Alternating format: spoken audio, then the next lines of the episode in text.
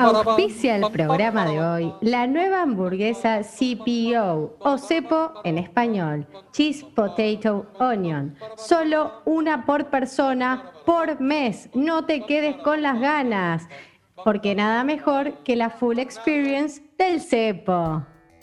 Queridos demandantes de lo inútil, así empezamos.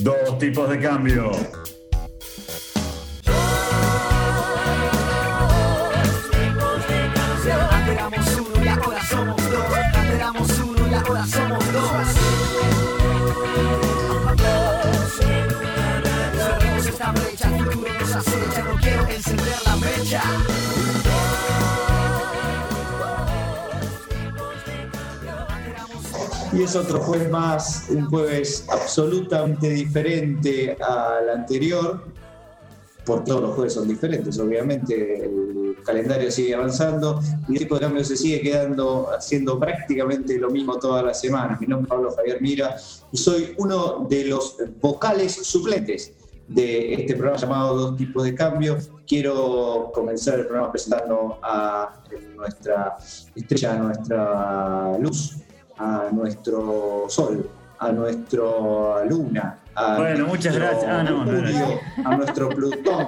Bueno, el sistema solar completo, nuestro Wiki Girl, señoras y señores, Barbara Williams, con todas ustedes. Un aplauso.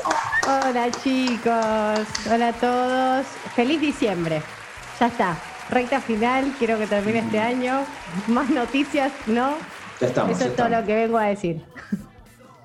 Eh, sí. Excelente. Es momento entonces de presentar a alguien casi tan importante como Barbie, como yo, eh, es economista en matemáticas y estadística y también auditor. Ah. Es el hombre al que en un partido de fútbol 5 le di el mismo pase que le dio Enrique a Maradona, pero no logró resolver de la misma manera. Señores, Gerardo Barrilete Brunner. Muchas gracias. Fue, fue ese pase que me di que terminó en el lateral famoso de la historia del fútbol 5. Quiero destacarlo. Fue un lateral este, lleno de, eh, de magia futbolística. Y las hay, la verdad que empezamos diciembre. ¿Y? Ya estamos, ya estamos casi en el, en el noveno mes de la cuarentena, porque por más que hayamos empezado la dispo, estamos siempre igual. Yo sigo en mi casa. Para mí no hubo diferencia dispo, eh, que algunos están eh, indisponibles, pero la verdad que la gente cree que porque termine el A mí año... me gusta mucho la música disco, Gerardo. Me A mí me gusta mucho la música dispo. Este, na, na, na, Bellices, eh, los bellices son, me encanta. Este, pero mm, la gente cree que porque va a terminar el año, va a terminar todos los males que estamos viviendo. Tengo malas noticias. La odisea continúa. Uh, más. Que me presentes Uh. al señor, al señor ya de la tercera edad. Yo pensé que cuando íbamos a tener un invitado, me dijiste es joven, claro, como nosotros ya tenemos 55, alguien de 68 es joven. Así que bueno, eh, presentalo, por favor, Pablo. Bueno, eh, hemos hecho un casting, podríamos decir, entre los economistas más eh, y las economistas más facheros y más lindos del país. Y eh, bueno, resultó electo nuestro invitado de hoy. No tenemos idea, sabe algo de economía, ni siquiera sabemos si es economista, creemos que sí, porque No nos interesa. indica haber estudiado en la Universidad de La Plata. Tampoco nos interesa, porque nos interesa en este caso básicamente su, eh, su semblante, semblanza. Y, y en este caso tenemos un gran invitado, eh, un chico que se animó a escribirnos y que sí que está en el programa. Este, eh, llenó los formularios correspondientes. Hoy lo tenemos con nosotros. Tiene cosas muy interesantes para contarnos. que enseguida nos va, a- va a explicar. Su nombre es Juan Ignacio Arroyo y lo recibimos con un aplauso. Juan, Muchas gracias. Siento que a partir de siento que a partir de este momento soy economista. Creo que el título se formaliza una vez que pasás por dos tipos de cambio, así que ahora ya puedo decir que sí. Muy bien, bueno, ojalá ya- ya te contaron la verdad. Ojalá todos los invitados hayan tenido la inteligencia de decir lo que dijiste vos. Nadie, incluso algunos se han retirado una vez que pasaron por dos tipos de cambios. No es que ingresaron, se fueron, dijeron, bueno, ya está, ya está, no, eh, me di cuenta que no sirvo para esto.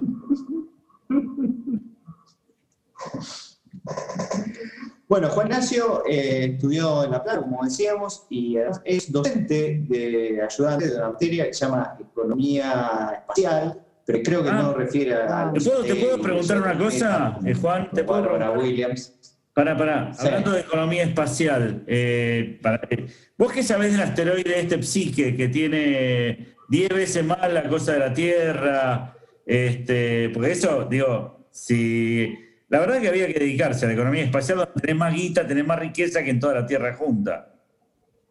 ¿No qué? ¿Por qué La haces? economía Por eso no. espacial justamente lo que estudia es la, la- la distribución territorial y, y todas las cuestiones relacionadas a lo que hace la urbanización y demás cuestiones relacionadas a cómo los humanos nos distribuimos en el territorio. Y yo Nunca una entré en la parte... ¿eh? Nunca una alegría.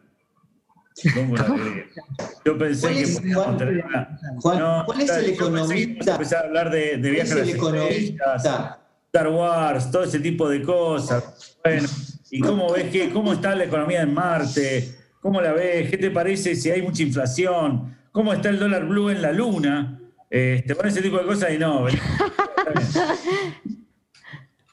Perdón, perdón, lamento decepcionarles.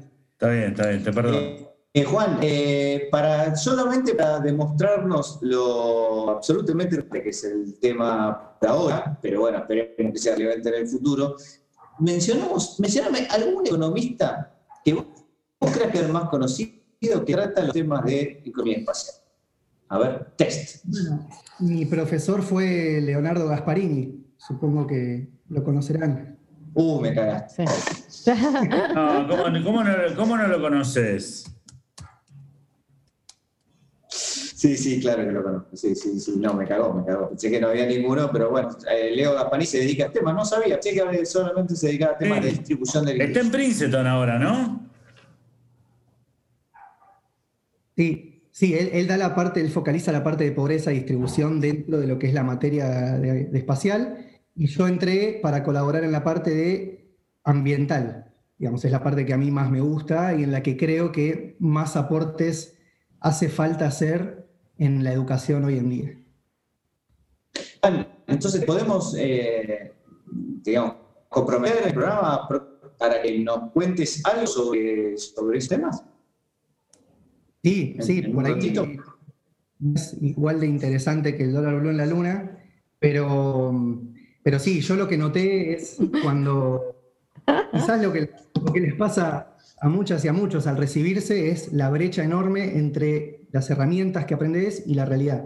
Pero a mí eso se me potenció porque me empezaron a interesar los temas ambientales. Me di cuenta que prácticamente solo había tenido dos clases de economía ambiental en la facultad y economía ambiental, digamos, es solamente una forma de encarar todo lo que es la cuestión ambiental, porque después hay otras ramas de la economía que lo abordan, como la economía ecológica, que yo nunca había visto absolutamente nada de eso en toda la carrera.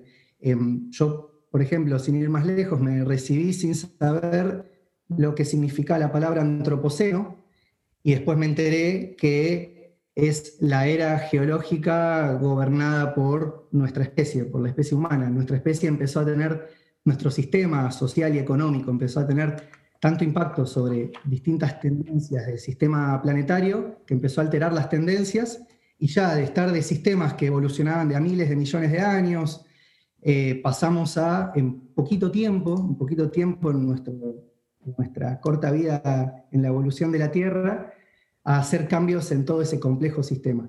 Y realmente... O sea que.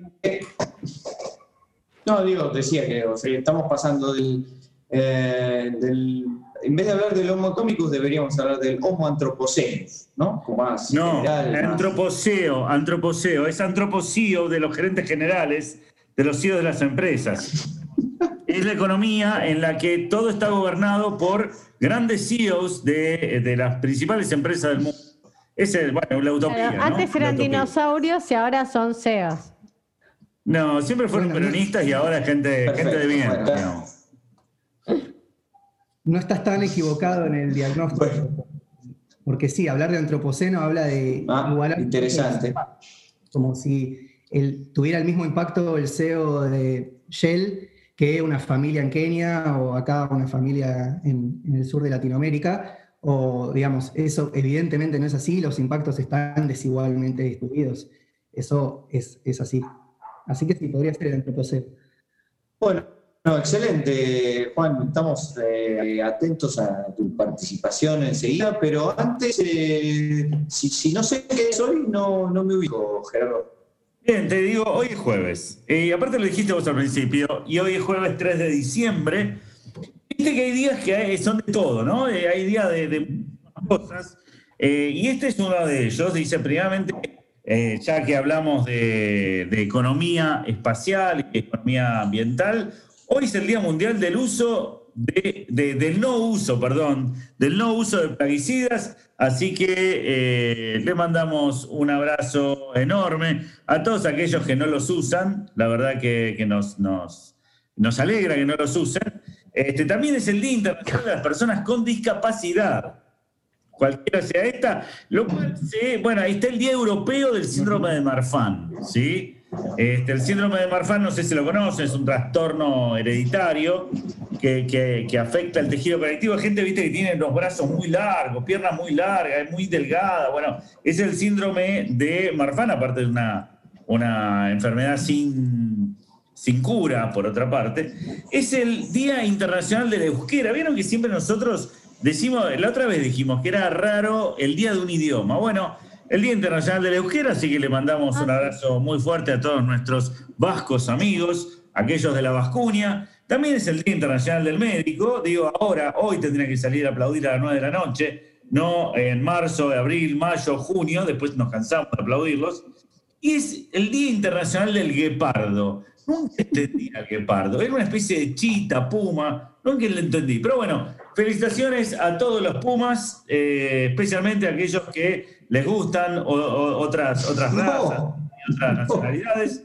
Así que un Un saludo a los guepardos. A partir de ahora Que quieren a las mucamas. eso. Bien, es eso, Pablo. Ese es el informe que tenemos del día de hoy. Este, no es el día del Excelente, Muchos me han dicho que empezamos y es el día del sándwich. No, no, el día del sándwich es el 3 de noviembre, no el 3 de diciembre. Así que si querían morfarse un, un completo de, eh, de- completo, no es hoy el día, señores, no era hoy. Se lo perdieron, tienen que esperar 11 meses. Gracias. Qué bajón. ¿Cómo vamos a Excelente, festejar. Eh, y hablando de sándwich, les quiero contar qué pasó esta semana en Twitter.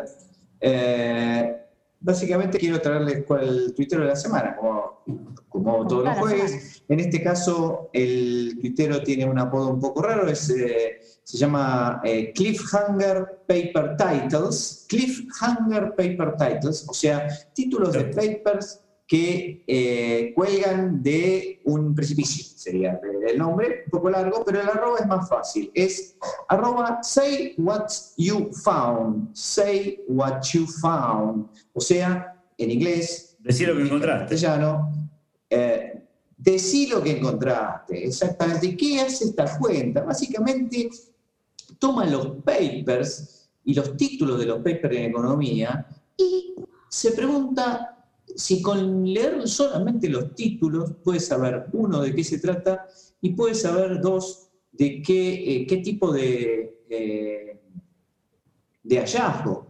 eh, o de contribución concreta es el paper.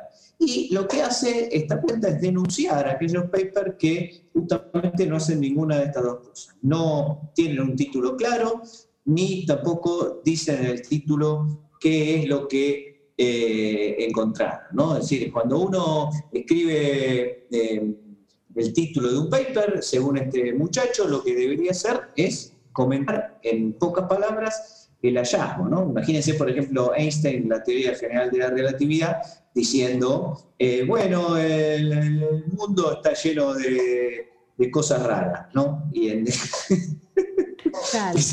En una frase sola, la verdad que no sería tan fácil de decir, pero según este muchacho eh, hay que hacer un esfuerzo y contar qué se, qué se descubrió. O, o- o un título alternativo sería Newton estaba equivocado, digamos, una cosa así. Este, o eh, otro título podría ser si eh, descubrió una cosa grosa, pero si te la cuento en una frase ya no es la teoría de la relatividad. Podría haber dicho Einstein este, para estar, para que Cliffhanger eh, esté contento con su, con su hallazgo. Así que eh, entren a la cuenta de este muchacho, Say What You Found, eh, porque van a encontrar muchos eh, posteos en donde ejemplifica con papers que no dice absolutamente, no dan ninguna pista sobre a qué se refieren ni cuál es el otros, en cambio, que en una frase, ¡pum! Te meten la evidencia en dos segundos y, este, y entonces cumplen con eh, el criterio de este, de este muchacho. Me parece muy bien. Bueno, muy bien, muy bien, buenísimo. Este, Fantástico. Bueno, señores, si les parece bien, vamos entonces a eh, Un corte. picadito y a la vuelta eh, vamos con eh, una, una charla a la dos tipos de cambio de Juan Arroyo, ¿les parece? Vamos. Dos tipos de cambio. Porque nada nos importa, pero tampoco nada nos exporta.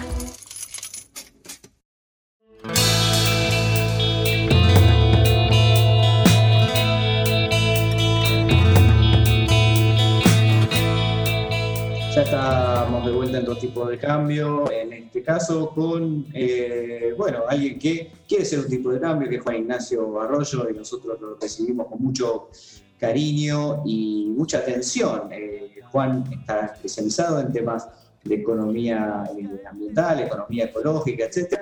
Y nos gustaría, Juan, que un poco nos, aclare los conceptos, nos cuentes poco cuáles son los, los- los desarrollos más recientes o digamos los, los cambios de opinión más recientes respecto de este tema, que es tan importante, pero que en alguna época mm, quizás no se le daba la relevancia que merece. ¿no? Bueno, sí, es- ese último punto que decís me parece central porque hoy en día todo lo que es ambiental se estudia como una externalidad, una falla de mercado que tenemos que encontrar algún mecanismo de precios para poder interna- internalizarlo y ahí ver cómo hacemos. Entonces, hoy si vemos, por ejemplo, cómo está representado el ambiente en, un gráfico en economía, en la economía tradicional que estudiamos, es la brecha entre un par de rectas, ¿no? Es la diferencia entre el costo social y el costo privado y lo, lo llamamos externalidad ambiental. Creo que ya de entrada entenderlo de esa forma es parte del problema, porque mm, creo que, digamos, hoy en día las teorías son, las teorías son hijas de su tiempo. Entonces, si hoy en día, siglo XXI, cuando los principales riesgos que afronta la humanidad están empezando a ser ambientales, ya tratarlos como algo secundario me parece que no, no está teniendo sentido y nos está dejando atrás en cuanto a la forma de, de entenderlo y a las herramientas que usamos. Em, y con esto, con esto que digo de los principales riesgos, justo no sé si, si han escuchado el, el- Foro Económico Mundial, todos los años saca un reporte de riesgos mundiales, ¿no? Los top 5 riesgos que afronta la humanidad en el mediano y largo plazo, según una encuesta a los líderes, distintos CEOs, distintos líderes políticos a lo largo de todo el mundo. Y este año, el top 5 de riesgos que afronta la humanidad, tres de ellos son ambientales. Falla de acción contra el cambio climático, pérdida de la biodiversidad, tenemos crisis del agua. Entonces, y, después también sacaron una, como una actualización del report para este año, que es el- los riesgos para los negocios en el 2020, y tenés que después de la propagación de enfermedades infecciosas, tipo pandémicas, tenés pérdida de biodiversidad y colapso ecosistémico. Entonces, eh, a mí me parece muy fuerte leer colapso ecosistémico del Foro Económico Mundial. No es que es un activista de izquierda que va con un cartel y te dice estamos yendo al colapso.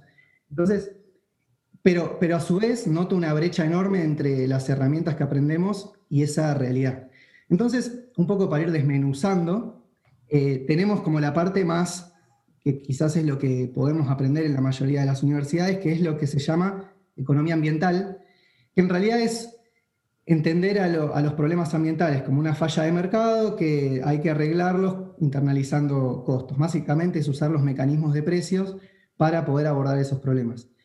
Pero después tenemos concepciones completamente distintas y una de ellas, por ejemplo, es lo de la economía ecológica.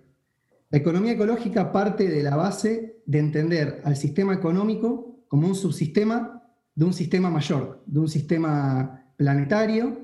Por lo tanto, tiene que respetar las bases de ese sistema mayor, al menos las leyes de la física.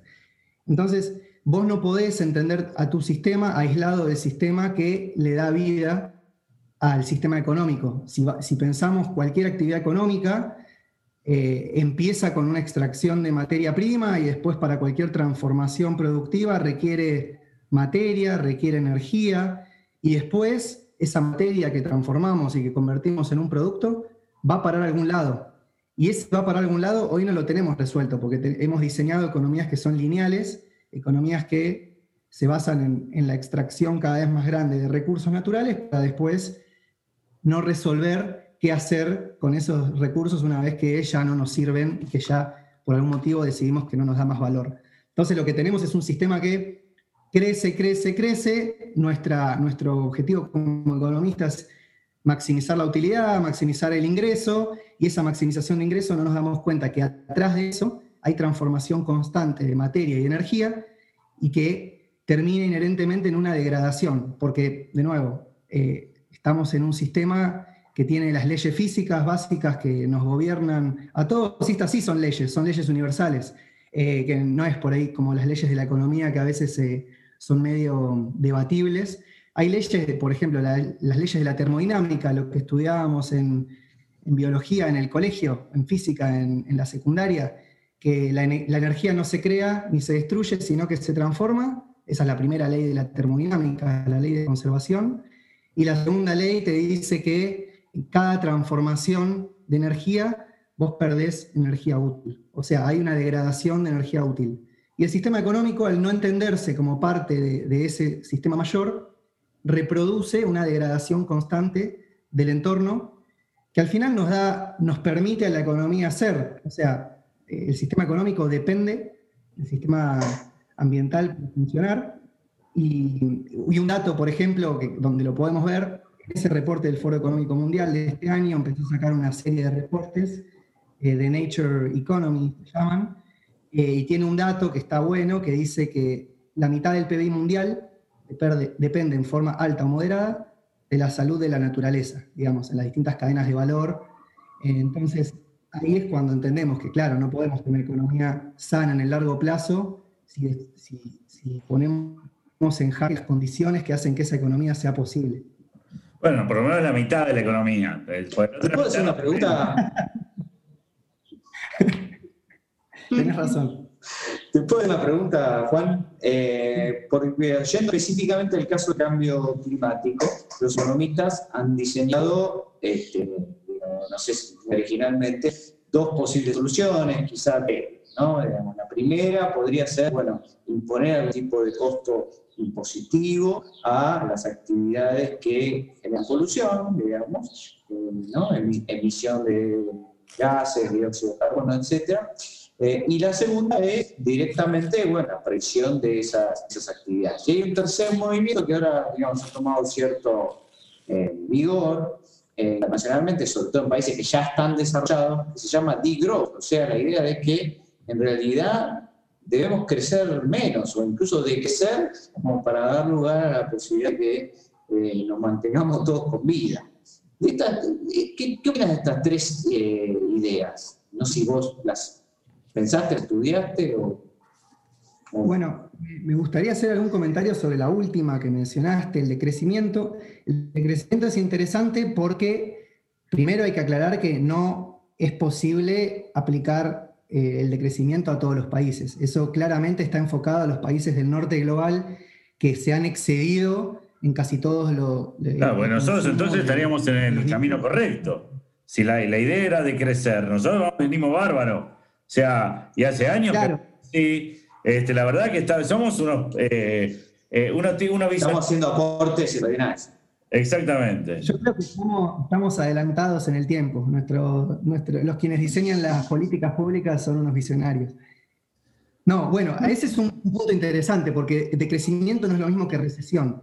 Recesión es lo peor que le puede pasar a una economía que depende del crecimiento para prosperar. Y hoy lo que tenemos es que nuestras economías, bueno, las sociedades dependen fiscalmente, financieramente y socialmente del crecimiento. O sea, el crecimiento es una condición necesaria, al menos en los diseños que tenemos hoy, para después empezar a pensar en mejorar las condiciones de las mayorías y de la, población. El tema, el, planteo del decrecimiento es decir, che, ¿es necesario que, eh, el, el, crecimiento del consumo y de la producción crezca interanualmente todo el tiempo para mejorar el bienestar de la población? ¿O podemos pensar en desacoplar el bienestar de la población de la actividad económica, por un lado, y la actividad económica del uso de recursos, por otro lado. Eso sería lo que se llama desmaterialización. O sea, tenés dos discusiones. Por un lado, la discusión técnica, tecnológica, que es decir, bueno, ¿cómo podemos hacer más actividad económica reduciendo impactos o directamente generando beneficios? Esa es como una discusión técnica o tecnológica o de diseño.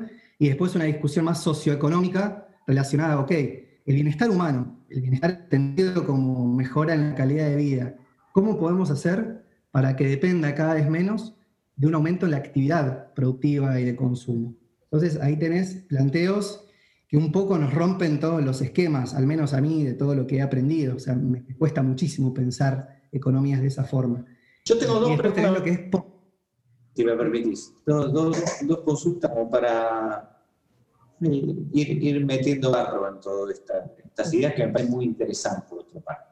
Eh, una tiene que ver con, digamos, cierto eh, wishful thinking, ¿no? Digamos, cierto exceso de voluntad, de, voluntarismo, si querés, de algunos grupos, que de alguna manera descansan en eh, la mejora, digamos, ambientales, etcétera, era responsabilidad de todas y cada una de las personas, ¿no? Como diciendo, bueno, agarrar la basura y separarlo, bueno, lo que separar, qué sé yo, no tires tal cosa en tal lugar, guarda con las pilas, eh, tirar una pila al océano y nos quedamos sin océano, y ese tipo de cosas. Em, por el otro, obviamente, está, digamos, la acción más directa, supongo a través de instituciones o, estados. Sería una pregunta, que es, digamos, ¿cómo, cómo ves vos este dilema de ir uno por uno o de encararlo de una manera más directa? La segunda pregunta tiene que ver con lo siguiente. Eh, ¿Viste cuando pasa algo dramático? inmediatamente hay, hay, muchas veces una reacción muy exagerada de, los, de la sociedad de los seres humanos, sobre todo cuando pasa algo verdaderamente malo. Y suele ser muy exagerada, pero a la vez logra de repente, no te digo resolver el problema, pero ¿no? tomarlo por las astas. Te voy a dar un ejemplo. Por ejemplo, cuando este, se murió el soldado Carrasco y nadie sabía qué íbamos a hacer con el servicio militar y dijo, no, se acabó el servicio militar, esto es una locura. O sea que de repente, viste, vos tenías una cosa absurda completamente y un pequeño detalle, ¡boom!, reventó todo. En, Estados Unidos habrás visto que el, asesinato de, de, George eh, Floyd, que era, eh, disparó el movimiento Black Lives Matter, las cuestiones de género lo mismo, ¿no? Algún femicidio muy particular. Es como que cuando te ves en, el límite, ¡pum! reaccionas. Entonces yo me estaba preguntando si esas cuestiones climáticas eh, podría pasar lo mismo, y de alguna manera la sociedad podría reaccionar como más eh, violenta y rápidamente si pasa algo verdaderamente dramático. O sea, la cuestión de las preguntas, ¿no? La primera es individual o Estado, y la segunda es eh, ¿no será que tendríamos que esperar algo verdaderamente malo que pase para Bueno, están buenísimas las preguntas. La primera es una pregunta que, yo transité durante el último año, eh, que es decir, bueno, mis cambios individuales la verdad es que son insignificantes y decís, che, la verdad es que yo que deje el auto y que ande más en bici y en tren, ¿qué va a afectar? Pero después empecé y después veo que los cambios globales de negociaciones internacionales, lo que haga China, lo que haga Estados Unidos. Ahora se han escuchado que todos los países, eh, China, Japón, Corea del Sur, Europa, están, Chile incluso, están planteando su camino hacia la descarbonización, que quieren llegar a economías netas, o sea, en carbono cero neto en 2050, 2060. Entonces están como dirigiendo el rumbo de su, de su innovación y de sus economías hacia dejar los combustibles fósiles, entre otras cosas. Entonces uno dice, bueno, y esa discusión a mí me escapa. ¿Qué puedo, qué puedo, qué incidencia puedo tener en esas discusiones tan macro? Entonces quedas como en, un limbo en el cual tus actos individuales son insuficientes y los, y los actos globales son inalcanzables. Entonces yo creo, al menos la respuesta personal que encontré yo, es que los cambios individuales son, no son suficientes, pero son necesarios para empezar a tener una coherencia con el cambio que uno espera en el resto de la sociedad. Eso por un lado. Y por otro lado también sirve para empezar a, visibilizar todo lo que está invisibilizado detrás de cada acto cotidiano. O sea, yo realmente si, vivo, si vivís en una ciudad, no tenés ni idea de dónde viene lo que te alimenta, ni la electricidad que te, que te da conexión a Internet, ni la calefacción que te calefacciona en, el, invierno. No tenés ni idea, vos apretás un botón y ya la tenés. Y tampoco tenés idea qué pasa una vez que dejás la bolsa de la basura en el tacho, por ejemplo. Son cosas que nos han quedado tan lejanas que creo que es importante empezar a visibilizar que, hay cosas detrás de eso. Eso, eso como, como, como primer punto, ¿no? la, coherencia detrás de lo individual, y creo que una vez que te empezás a dar cuenta que, los residuos que generamos terminan en un basural, normalmente a cielo abierto, donde normalmente vive una comunidad más desfavorecida, ahí empezás a ver que lo ambiental es social, empezás a ver todas las relaciones y decís, bueno, evidentemente hay una frase muy conocida que dice que no puede haber justicia social sin justicia climática, y es por entender estas desigualdades inherentes a todos los problemas ambientales. Y, entonces el camino intermedio que yo encontré entre lo individual y lo global es un nivel comunitario, un nivel local, un nivel donde tus acciones le ves un impacto real y, además tenés poder de incidencia. Entonces decís, bueno, puedo incidir en mi, en mi comunidad, en mi barrio, en mi municipio, y, ahí empezás a ver que tu, tu, acción, y cuando empezás a organizarte de forma colectiva con gente que también está buscando cambios parecidos, ves que la coherencia del discurso se puede traducir en acciones con, impactos significativos. Y creo que esa es la forma, porque la discusión macro global es inalcanzable y creo que los cambios no se dan de forma individual, se tienen que dar de forma colectiva. Y creo que un nivel colectivo en el cual podemos tener incidencia es ese nivel más local, más propio a la zona donde habitamos. Eso como primera, como primera respuesta. Y la otra respuesta súper interesante, la que tiene que venir un cambio catastrófico para empezar a hacer un clic, porque mm, a mí me cuesta creer en la capacidad de, reacción que, podamos tener y, un poco lo vi con la pandemia, que al principio parecía que los primeros, el primer mes de la pandemia iba a ser, uh, esto es el fin de la forma en la cual nos estamos desarrollando. Y después vimos que medio todo va volviendo a como era antes, cuando tenés a, la ciencia relacionada a la sustentabilidad diciéndote que si no cambiamos la forma de relacionarnos con la naturaleza van a haber más pandemias.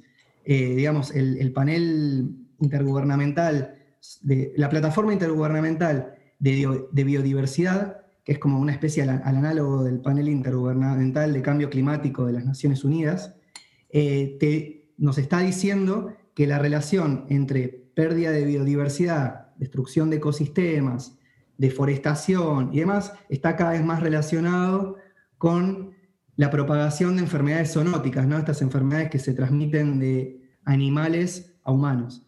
Entonces, no, yo creo que no, hemos hecho, cuesta que hagamos el clic, pero me parece que mm, a mí me gusta pensarlo como una oportunidad. Digamos, eh, hay una frase interesante de Carlota Pérez. Carlota Pérez es digamos, que, estudia cambios, de, cambios tecnológicos e innovación social, ella dice que el cambio climático no es el problema, sino la solución.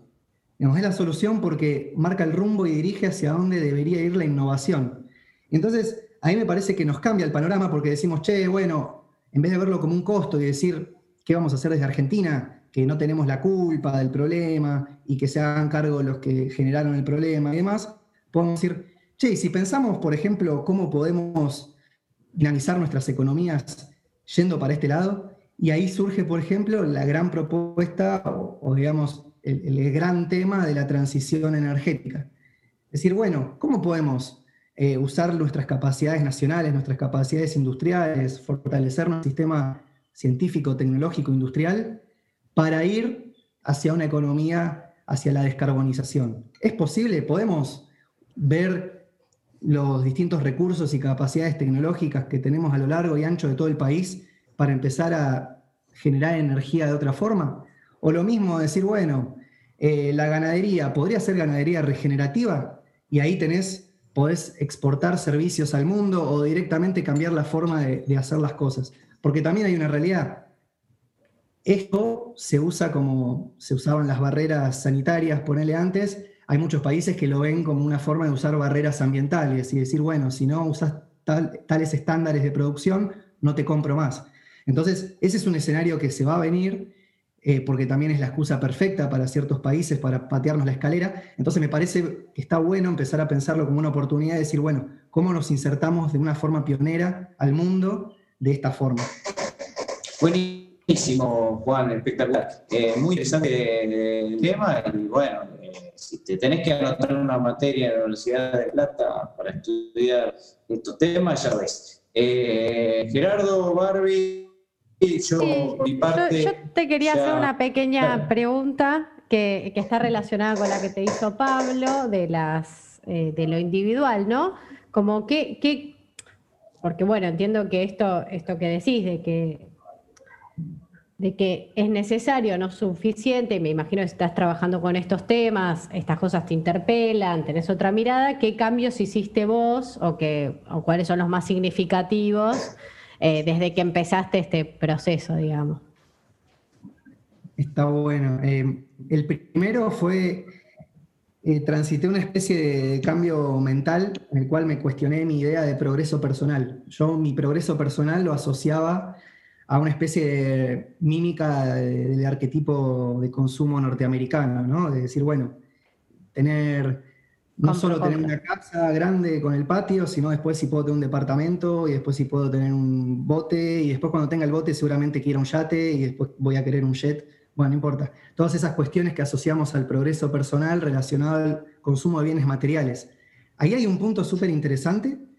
De hecho, la Universidad de Harvard ha hecho uno de los estudios longitudinales más largos de la historia relacionado a felicidad, que, que han seguido a 800 personas durante 80 años más o menos y los hallazgos principales, hay una charla TED muy interesante sobre el tema, los, hallazgos principales son que eh, los determinantes de la felicidad poco tienen que ver con el consumo material, vale aclarar, una vez que tenés un umbral de seguridad económica, obviamente, estamos hablando... Necesidades básicas. Sí, necesidades básicas, pero no, no, solo necesidades de comer y dormir, sino también de, de tener tiempo de ocio, cultural, estabilidad económica y demás. Eso por, por, por demás está decir. Eh, pero los determinantes principales son la calidad de tus relaciones y el grado de inserción comunitaria que tenés a lo largo de tu vida. Y, yo me fijé que al menos la dinámica que yo estaba teniendo de vida eh, no me estaba llevando hacia ese lado. Me estaba llevando hacia un lado más competitivo, más individualista, más de progreso personal. Y, y ahí me di cuenta que, bueno, primera idea a deconstruir. Y después supongo que tu pregunta iba más hacia cambios de hábitos. Eh, y una cuestión que me, digamos, son dos las, las, cosas que uno puede hacer que más impacto tienen. Eh, una es preguntarnos de dónde viene lo que comemos y, qué impacto tiene lo que comemos. Entonces, hoy vemos todo que es impoluto en una góndola de supermercado, pero hay una historia detrás de todo lo que consumimos. Eh, entonces, Particularmente estoy en un camino de reducir mi consumo de carne, pero no creo que, digamos, haya que imponérselo a todo el mundo, ni sea algo que necesariamente te puedan obligar a decir, no, vos no hagas esto. Esto es algo personal que, estoy transitando. Eso por un lado. Por otro lado, empecé a comprar eh, tecnología reacondicionada. De hecho, creo que hay una industria súper interesante ahí re- respecto a reacondicionar la tecnología, a revalorizar lo que es residuo y ahí podés dar, por ejemplo, empleo de calidad a poblaciones eh, desfavorecidas. Creo que ahí hay un, un punto de innovación súper interesante. Eso fue por la culpa de darme cuenta que la batería de mi celular tenía coltán adentro. Después claramente vi un documental que me, me hizo sentir culpable cada vez que cambiaba la computadora. Así que dije, bueno, voy a empezar, si cambio la computadora, que sea reacondicionada, al menos le alargo la vida útil. Claro. Y después, un cambio que me hizo genial fue el modo de transporte. Yo me movía mucho auto para hacer cuestiones, no sé, para hacer 10 cuadras, eh, ir al supermercado iba en auto. Y ese fue el cambio que más, me, más bien me hizo también, me hizo bien a la salud. mira. Me dio tiempo entre bicicleta y tren, esa combinación, me dio tiempo de leer, me dio tiempo de escuchar podcast, de, de estudiar, de hacer ejercicio. Ese fue el cambio que yo mejor resultado veo y que sé que tiene impactos.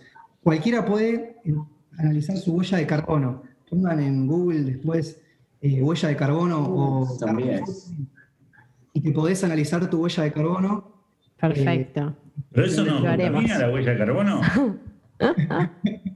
No, si vos sacas la huella de carbono, estás utilizando carbono. La idea es no usar carbono. Yo te quería hacer una pregunta, pero cortita porque no, no tenemos mucho tiempo. ¿Vos crees que eh, la auditoría o la falta de auditoría puede causar un calentamiento o calentamiento global y de ahí más pandemia?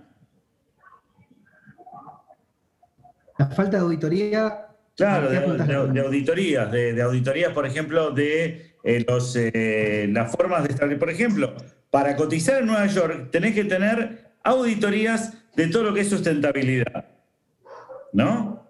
Eh, eh, y tenés que cumplir con ciertos estándares de sustentabilidad y tenés que presentar eso y tiene que haber eh, ese, ese tipo de mecanismo para que vos puedas seguir cotizando en la bolsa de Nueva York. ¿Vos crees que importa realmente ese tipo de medidas? En mi opinión personal, son insuficientes porque ya venimos transitando hace 30 años, de la década del 80, de los 90, que la narrativa de la sustentabilidad se volvió hegemónica en todo lo que es Naciones Unidas y demás, pero cualquier indicador ambiental que mires ha venido en degradación. Entonces, lo que era cambio climático se volvió crisis climática, lo que era pérdida de biodiversidad, muchos hablan de crisis ecológica. Entonces, realmente dudo que ese sea que esa sea una, una forma suficiente. Hoy se está hablando de lo que es desarrollo regenerativo. Es decir, bueno, pensemos economías que crezcan, no crezcan, no importa, ¿no? pero no- que nos hagan prosperar, pero que además generen beneficios positivos a nuestro entorno. Porque entendemos que el entorno es el que después nos da, nos retribuye con mejores condiciones para seguir esa- ese desarrollo económico y ese bienestar. Entonces la sustentabilidad... Buenísimo. eh, no, eso, eso. La, la sustentabilidad un poco habla de minimizar impactos para unas generaciones futuras que nunca sabemos cuáles son. Un poco creo que, que tenemos que entender que las generaciones son, es la nuestra, es la que viene, digamos, no es un bisnieto, un, van a ser en el infinito. Entonces, es Fantástico, entender... fantástico, Juan.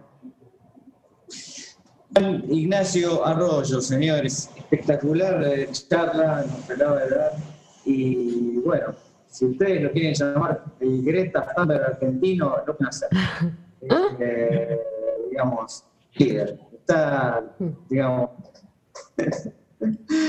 eh, está listo para liderar el cambio ambiental, ojalá lo logre, es un laburo grande. Juan, te agradecemos inmensamente que nos hayan contado esta historia tan fascinante y quédate un rato que seguimos con más Doctor Cambio, dale. Muchísimas gracias, dale. Dos tipos de cambio. Con dos radios te hacen un diámetro.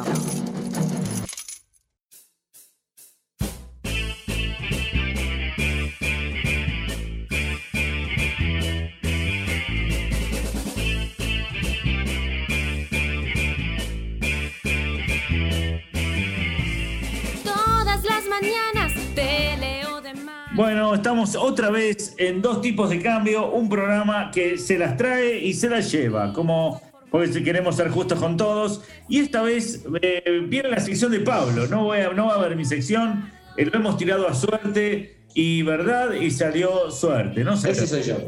Y la pregunta que se hacen todos es, ¿es un durazno? ¿Una sandía es una naranja? No, es el hombre banana. Gracias, Gerardo Romner. Exactamente. Hoy les quiero contar la historia del hombre banana, de Banana Man. Eh, Sam o de Banana Man fue un empresario y magnate estadounidense de nombre Samuel C.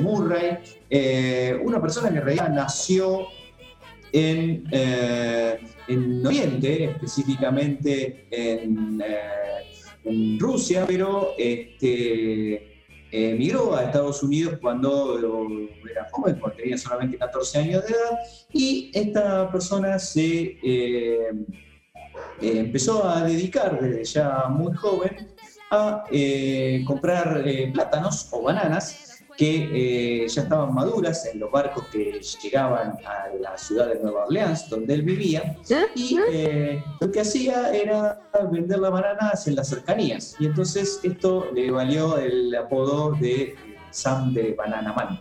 Increíblemente, ya a los 21 años había amasado una fortuna de 100 mil dólares, que estamos hablando de época de los años 1900. 10 aproximadamente, era, por supuesto, una pequeña fortuna. ¿no? Eh, con esa plata, ¿qué hizo? Bueno, lo que hizo es eh, decidir extender su negocio. Y lo que pensó era que una buena forma de extender el negocio de las bananas era eh, comprar bananas en Honduras y eh, exportarla mediante una empresa que después iba a ser eh, famosa, enseguida la vamos a mencionar, y exportar, decía, a eh, Estados Unidos. Entonces, en 1910 compró este, 20 kilómetros cuadrados eh, en Honduras, se endeudó muchísimo para eh, lograr comprar estas tierras y ahí eh, plantar bananas y venderlas en Estados Unidos. Pero claro, ¿qué pasaba? Honduras, la, la relación entre Honduras y Estados Unidos no era muy buena en ese momento y el secretario de Estado no estaba muy de acuerdo con que se invirtiera en este país. Eh, ¿Qué es lo que hizo Semurra? Dijo, mira, vos quédate tranquilo. Yo sé que eh, Honduras le debe guita a Estados Unidos y que vos estás molesto, pero ¿sabes qué, qué- qué podemos hacer? Hagamos lo siguiente, hagamos un golpe de Estado, cambiamos el presidente, y entonces cuando hagamos el presidente, ponemos un presidente que, nos, que esté de acuerdo con nosotros y metemos la empresa ahí y nos llevamos los beneficios y todo, todo contento. Fantástico, le dice el tipo. Y imagínense en una época en donde un golpe de Estado era más o menos como eh, mandar un tweet. Este, Yo no sé, yo no, Pablo, básicamente, eh, No, no sé qué le ves de, de- de mal en ese plan. Es un excelente plan. Es un excelente plan y de hecho lo llevó a cabo con, con mucha eh, inteligencia. Eh, Manuel Bonilla, Manuel Bonilla era el expresidente que había sido derrocado, derrocado en 1907 y había sido eh, reemplazado por eh, otro, otro presidente, ahora no tengo el nombre, pero no importa, pero la cuestión es que eh, Jacobo Arbenz, y resulta que eh, Bonilla era el presidente pro-norteamericano y Arbenz era un presidente este, eh, anti-norteamericano, ¿cierto? Estamos hablando, perdón, yo dije Honduras, pero esto de... eh, um, Guatemala. a ver, a ver, a ver.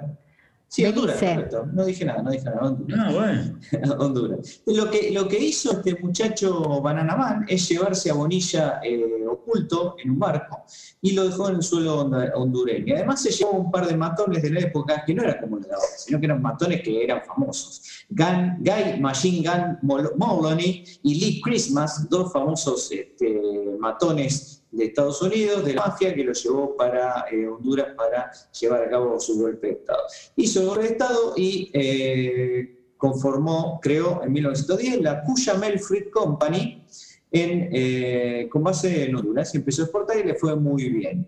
Eh, finalmente, lo que hizo cuando le empezó a ir un poco peor en 1930 con la depresión es vender esa compañía a la compañía de frutas más importante del mundo, que es la United Fruit Company pero en 31 millones de dólares. Pero lo que pasó es que como vino la recesión, la, Gran Depresión, y le fue muy, pero muy mal a la United eh, Fruit Company, después Semurray pudo recomprar eh, no solo su empresa, sino toda la United Fruit Company por un precio incluso más bajo del que eh, le había pagado por una parte de la compañía, por la Duchamel. Wow.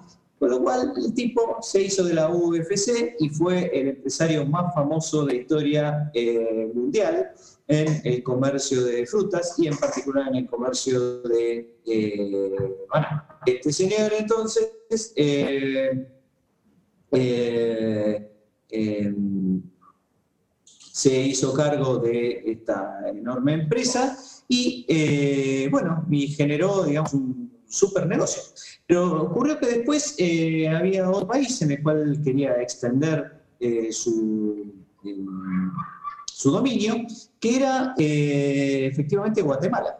Entonces lo que hizo que este tipo decir, bueno, che, ahora quiero entrar en Guatemala también, porque necesito gente para laburar en, la recolección de bananas. Y entonces decidió en 1954 que lo que debía hacer era derrocar al presidente de Guatemala, que ahora sí era Jacobo Arbenz, que era eh, un presidente anti-norteamericano.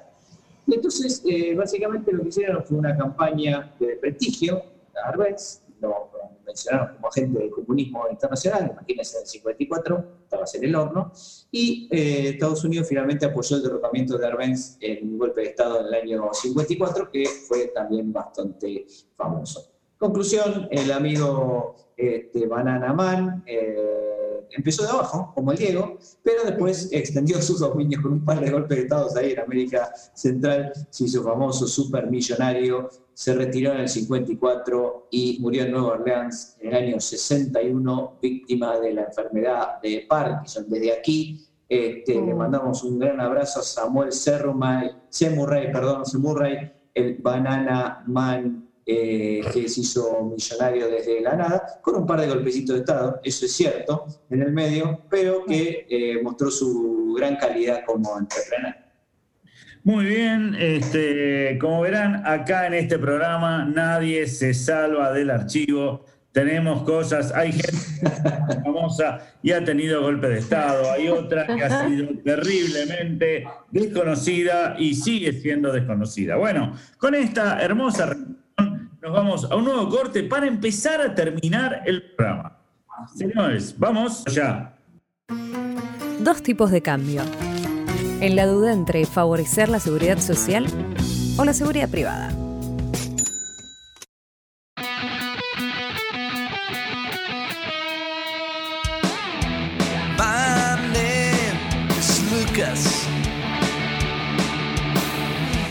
My expectations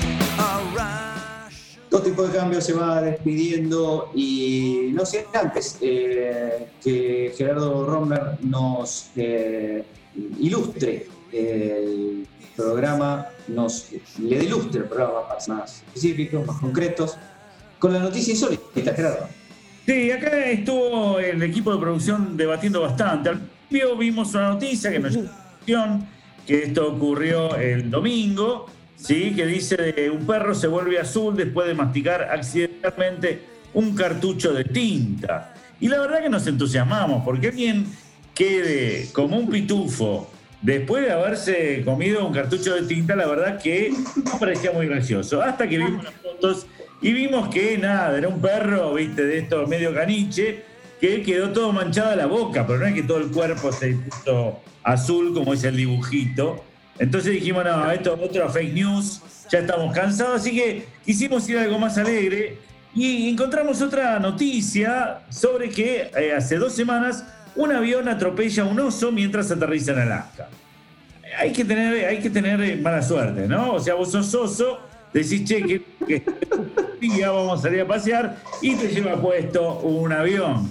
Bueno, eh, lo cierto es que la gente, los técnicos, dicen, bueno, nuestros técnicos de mantenimiento están trabajando para reparar el avión, lo que llevará un par de días y nadie responde acerca de lo que el tiempo que llevará a reparar al oso, que por cierto quedó bastante cachuzo por no por ser un poquito más leve, no quiero ser así tr- trágico, pero casi partido Un por la tema- mitad, digamos, que es como que Un eh, tema que afecta a la, de convertir un oso en dos medios osos. Un tema que afecta a la ecología y la bi- biodiversidad, Juan. Tremendo. Es tremendo. Bueno, tendrías que ver, eh, Juan, tendrías que ver cómo quedó el perrito después de comerse el cartucho de tinta. Si hay algo que también es eh, muy peligroso. Sobrevivió el, el- el- el chucho, ¿eh? Así que bien, pero el oso no la pasó tan bien. Eh, la próxima vez vamos a contar una historia sobre un oso que se come un cartucho de tinta y un perro aplastado por un avión.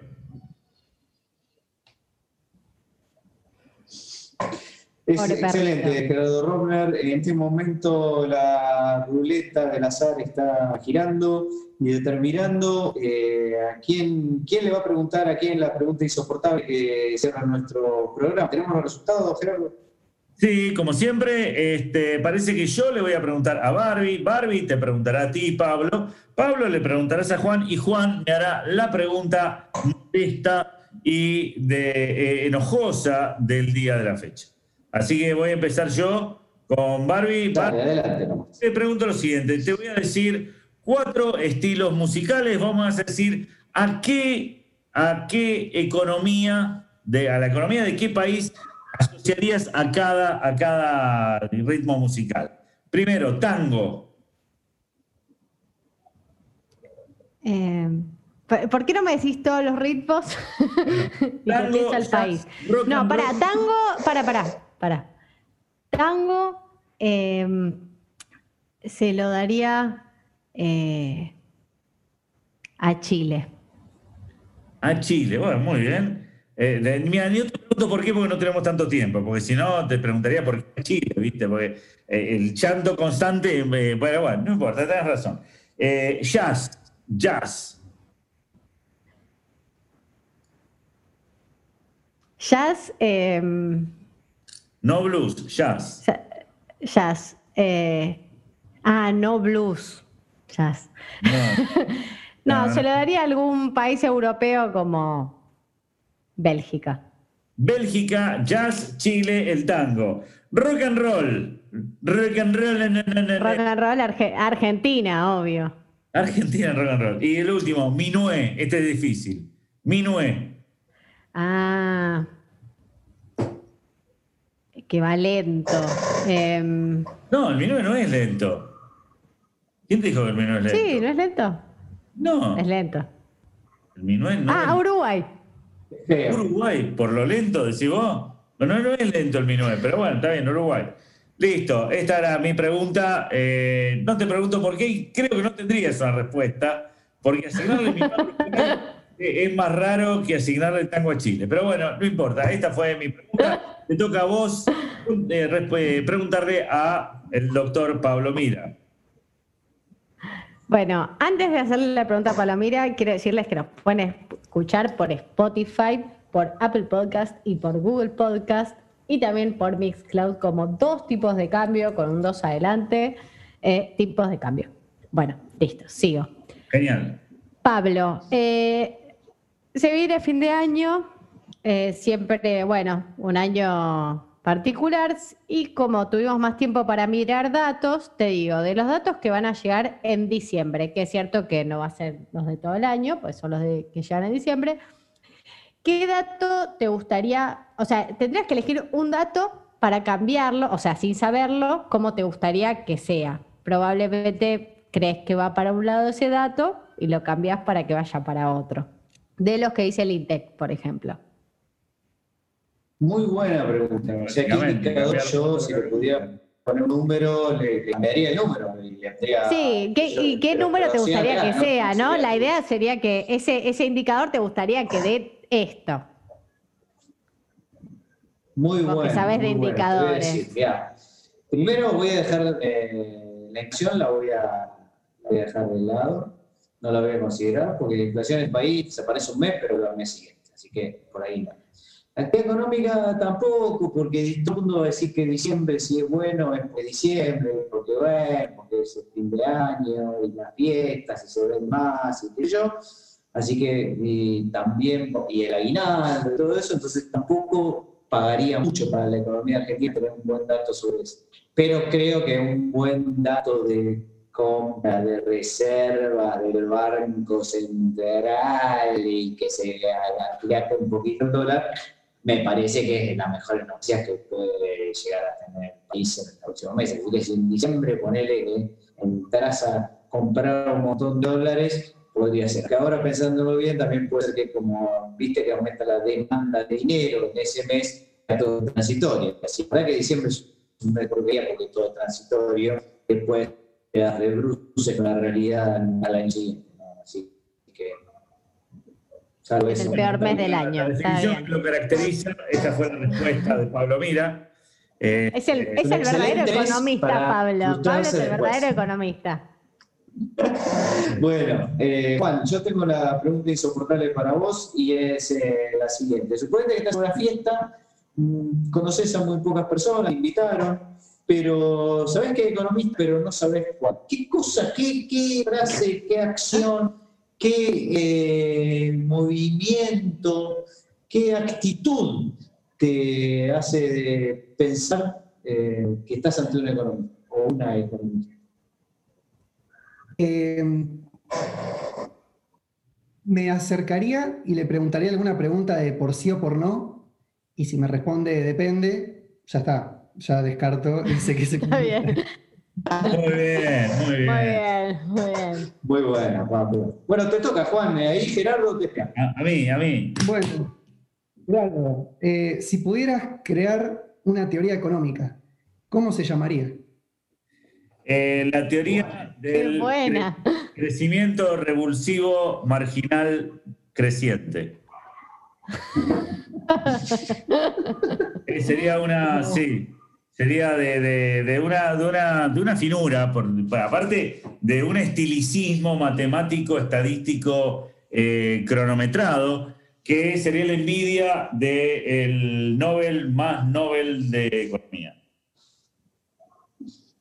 Fantástico, Gerardo Robner. Bueno, para terminar, yo quería agradecer a Juan que se quedó con nosotros durante todo el programa, soltándonos. Juan, lo que sí queríamos saber es un poco tus coordenadas, dónde te encontramos, qué estás haciendo referente a redes sociales. Así, bueno, la gente puede escucharte más o leer más.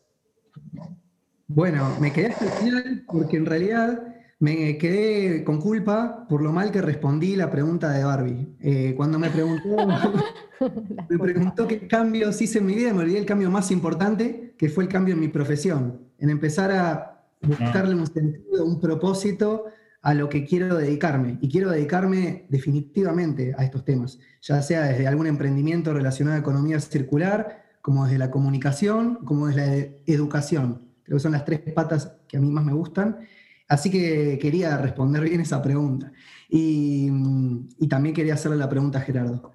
Así que sí, me pueden encontrar en, en Twitter, me- lo uso bastante, arroba Juan y Arroyo, y, en- y el emprendimiento se llama Ahora qué, que también está en Twitter, Instagram, arroba ahora guion bajo, eh, ahora qué guion bajo ok, y ahora guion medio qué punto com. Tenemos podcast, Instagram, Twitter, newsletter, etc.